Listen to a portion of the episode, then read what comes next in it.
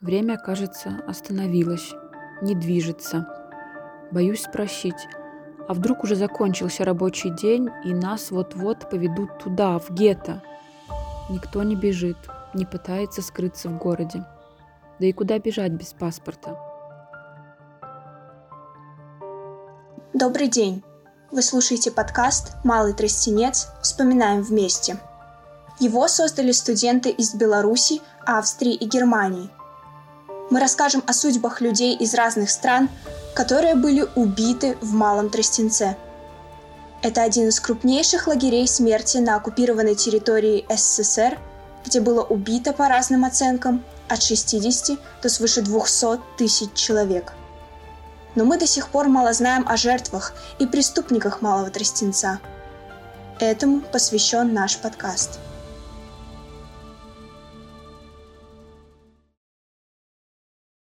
Этим подкастом мы хотим внести свой вклад в формирование бывшего места уничтожения Малого Тростенца в Минске как транснационального места памяти. В ходе трансформации советского места памяти особенно видимыми стали в Малом Тростенце австрийские жертвы. Но мы также хотим рассказать о судьбе местного населения, которое тесно связано с судьбой депортированных евреев сегодняшней Австрии, Германии и Чехии мы намерены посмотреть на судьбу Анны Давыдовны Красноперки, белорусской журналистки, бывшей узницы Минского гетто. Ее книга «Письма моей памяти», вышедшая на белорусском языке в 1984 году, была одной из первых публикаций о Минском гетто в Беларуси. В нем автор описывает повседневную жизнь в гетто и вспоминает тех, кто рискнул своей жизнью, чтобы помочь евреям. Книга переведена на русский и немецкий языки, а фрагменты были опубликованы на польском и идиш.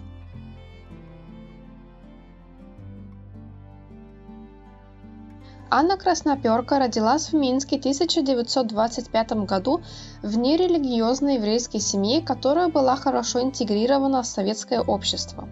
Мать была врачом, отец химиком – как и подавляющее большинство жителей Советского Союза, семья Красноперков, в которой тоже росла младшая сестра Анны, Ина, жила в коммунальной квартире, то есть каждая семья имела отдельную комнату, а общие комнаты и кухню приходилось делиться с другими жителями. Когда 22 июня 1941 года началась война, отец Красноперки ушел добровольцем в Красную армию, а оставшаяся семья 24 июня бежала из бомбардированного Минска. Вермахт оказался быстрее беженцев, и семье пришлось вернуться в город, где их дом был разрушен. Семья поселилась в комнате в одноэтажном доме на территории будущего гетто. В уже упомянутых письмах моей памяти, а также в записанном интервью с Аркадием Леваном в 1993 году есть несколько темах, которые также должны быть интересны немецкоязычной аудитории в Австрии и в Германии. Во-первых, Красноперка описывает условия жизни в гетто. Описание отражает репрезентативный опыт всех жителей гетто, в том числе депортированных из Западной Европы. Первая тема – голод. Страшная вещь.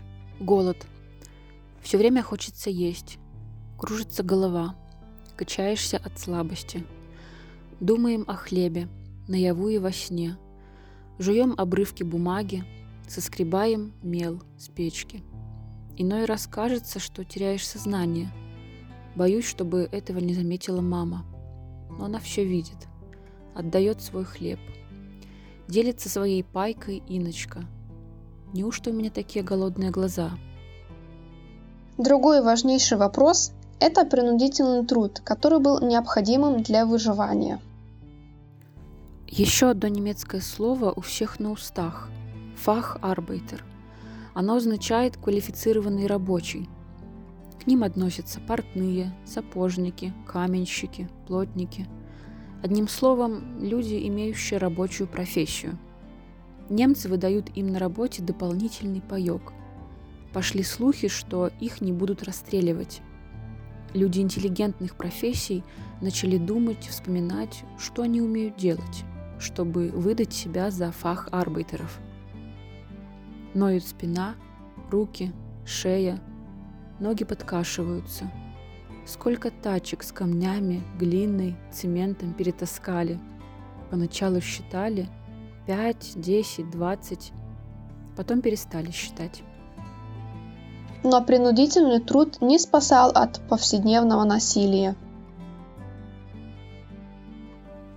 Бьет лемон, бьет на отмаш, подойдет и внезапно полоснет как саблей, словно предлагает игру в скалку с неудачным концом, ударом по ногам. И тогда довольно хохочет. От его хохота становится страшно. Мы с Асей идем следом за мамой и Дитой Ефимовной. Вдруг мама спотыкается, падает. Из тачки вытекает раствор. Я бросаюсь к маме. Лемон изо всей силы стеганул ее по спине. Бегу спасать маму. Хватаю на лету хлыст. Я уже не боюсь его. Плачу и кричу, что есть мочи. «Не бей маму! В конце концов, она человек!» Удивительно, но Лемон перестает бить. Он поглядывает то на маму, то на меня, потом переводит взгляд на Отто. Тот смотрит на него с укором. Лемон визгливо вскрикивает «Проклятые евреи!» и отходит. Вышеупомянутый Отто был Отто Шмидтом, инженером-строителем и руководителем рабочей бригады, которая была направлена в компанию Готсе Лемон для строительных работ в Минске. В истории выживания Красноперка он играет роль хорошего немца, который помогал узникам гетто, в отличие от уже упомянутого Лемона. Сегодня нам повезло. С утра раза два отдыхали. Разрешил шеф Отто, который командует нами. Нет, Отто не из коричневой своры. Даже внешне он не похож на них. Глаза у него добрые и от чего-то грустные. Он всегда позволяет отдохнуть, когда поблизости нет Лемона, одного из хозяев фирмы, в которой мы работаем. Часов в 12 на Свердлова прибежали мои подружки – белорусский Ната и Нина. «Не ходите в гетто, там погром!» Время, кажется, остановилось, не движется. Боюсь спросить, а вдруг уже закончился рабочий день и нас вот-вот поведут туда, в гетто? Никто не бежит, не пытается скрыться в городе. Да и куда бежать без паспорта? Эдит объясняет, что Лемон из Германии еще не приехал. Но есть ли надежда? Что может сделать Отто? В пять часов Отто объявляет, что колонна в город не идет. Вечером он принес нам хлеб. Ночь проводим в подвале. Именно благодаря Отто Анна и вся бригада пережили погром 2 марта 1942 года. Утро 3 марта. Конец рабочего дня. Отто выстраивает колонну, ведет в гетто. Вокруг лужи крови на снегу. Следы погрома. Навстречу бегут люди. Ко мне бросается Инна с какой-то женщиной. Боже мой, я едва узнаю маму. Живая. Только маму действительно не узнать. Желто-синее лицо, какие-то серые волосы, пальто на ней длинное. Да, это мама страшно похудевшая, потому и пальто стало длинное, болтается, как на вешалке. Живы, живы. Я плачу от радости. Замечаю рядом Отто. Мама, это он спас всех. Взаимопомощь и дружба связали не только русскоязычных евреев гетто, но и минских евреев с депортированными евреями из Гамбурга, Дюссельдорфа, Франкфурта на Майне, Берлина, Брно, Бремена, протектората Богемии и Моравии, которые жили в зондергетто, то есть в особенном гетто. Этому не помешал даже языковой барьер. «Беги! Молодежь хватают!» — кричит мама и толкает меня в противоположную сторону — я бегу и вижу, что и оттуда надвигается цепь зеленых шинелей. Слева дворы и дома обувного переулка. Справа колючая проволока Зондергета. Уже слышатся немецкие команды, крики людей.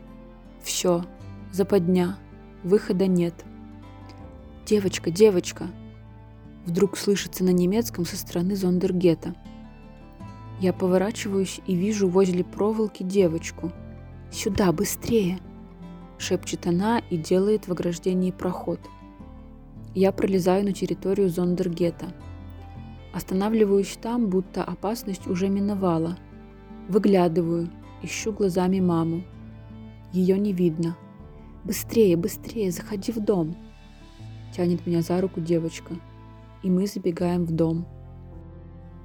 Я чуть отдышалась, кидаюсь к окну, беспокоюсь. А вдруг это снова погром? «Мама, папа, это девочка из гетто». Незнакомые люди смотрят на меня, потом что-то спрашивают. Я не понимаю, спрашивают на немецком. Часто прерывисто дышу. Женщина подает мне стул, приносит стакан воды. Я в изнеможении плюхаюсь на стул, осматриваюсь. Тотчас появляется мысль, что бывших хозяев дома должно быть уничтожили, а этих, новых, поселили тут недавно. Шкаф, комод, кожаный диван с высокой спинкой. Такая мебель была почти в каждом довоенном доме. Но что это так притягивает взгляд? Чемоданы. Не наши, заграничные. Их четыре, стоят один на другом – и на столе какая-то удивительная вещь. То ли ларец, то ли шкатулка с мозаичным рисунком. Не могу отрывать взгляда от шкатулки. Видно, девочка замечает это. Она открывает ее. Звуки турецкого марша ошеломляют меня. «Моцарт!» — шепчу я. Хозяева сдержанно улыбаются. «Ну да, это же родители девочки, которая спасла меня», Высокий худой отец и маленькая тоненькая мать. Моцарт, добрые глаза людей. Другой мир, думаю я, совсем другой мир. Но спохватываюсь. Это остатки того довоенного мира. Смолкает волшебная музыка. Спасибо, спасибо, говорю я и направляюсь к дверям. Нет-нет, я посмотрю, Останавливает меня женщина. Но девочка опережает ее. «Ингрид! Ингрид!» Благодаря хорошим людям, которых Анна Красноперка встретила в гетто, она смогла выжить. 22 декабря 1942 года с помощью местного населения она вместе с матерью и сестрой покинула гетто и присоединились к партизанам. После освобождения в августе 1944 года вернулась в Минск. Вот как зовут мою спасительницу. Какое красивое имя. Ингрид быстро возвращается. Бледное, испуганное лицо. Она что-то рассказывает родителям. Я вслушиваюсь и понимаю. Возле ограждения лежат убитые мальчики. «С латами?» – спрашиваю я. Если с латами, значит из нашего гетто. Ингрид утвердительно кивает головой. Понимаю, мое присутствие для хозяев небезопасно. Снова направляюсь к дверям. Отец девочки останавливает меня. Замечаю, какое у него желтое, измученное лицо. Вдруг он затрясся от кашля. На приложенном к губам носовом платке кровь. Сколько же времени я здесь? Хозяин выходит из дома. Мне кажется, что его нет целую вечность. Наконец он возвращается и говорит, что можно идти. «Спасибо, спасибо», — шепчу я и бегу к ограде. Ингрид через дырку выпускает меня.